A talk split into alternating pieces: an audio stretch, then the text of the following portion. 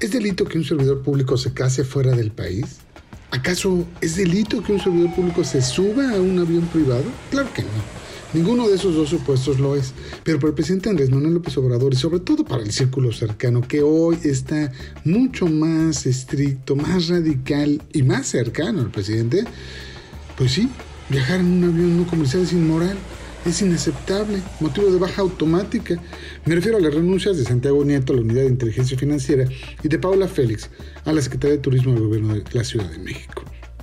Es ridículo que el presidente esté dispuesto a decirle adiós a su mejor hombre, sin duda alguna, en la principal causa presidencial, el combate a la delincuencia de cuello blanco, a la delincuencia organizada que opera desde el poder, a la corrupción, pues.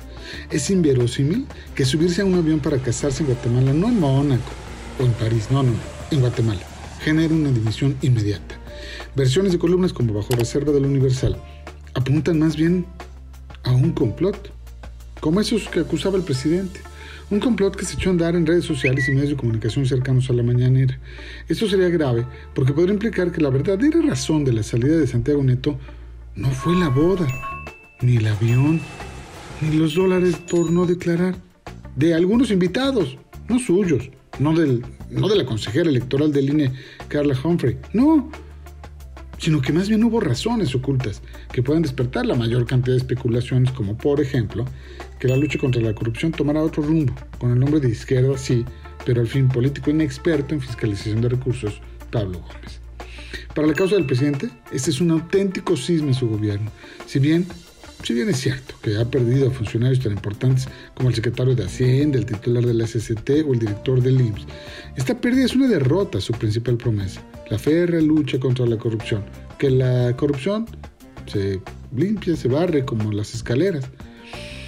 ¿Usted cree verosímil que un prejuicio sobre volar un avión privado, pagado con ingresos propios, personales, no del erario, sea motivo de que un servidor público de esa talla decida dejar su cargo, su prometedor cargo, termino. Llevó más de un mes que dimitiera Florencia Serrani, directora del metro, después del accidente que mató a 26 personas, a pesar de que se demostró que ella no le dio mantenimiento a la línea 12, que colapsó, entre otros motivos, por falta de mantenimiento. ¿Por qué tardó más de un mes en despedirle a Claudia Sheinbaum y a su secretaria de Turismo tardó apenas unas horas? Solo hay una explicación.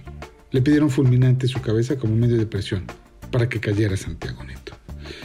Muchas gracias, nos escuchamos en tiempo real.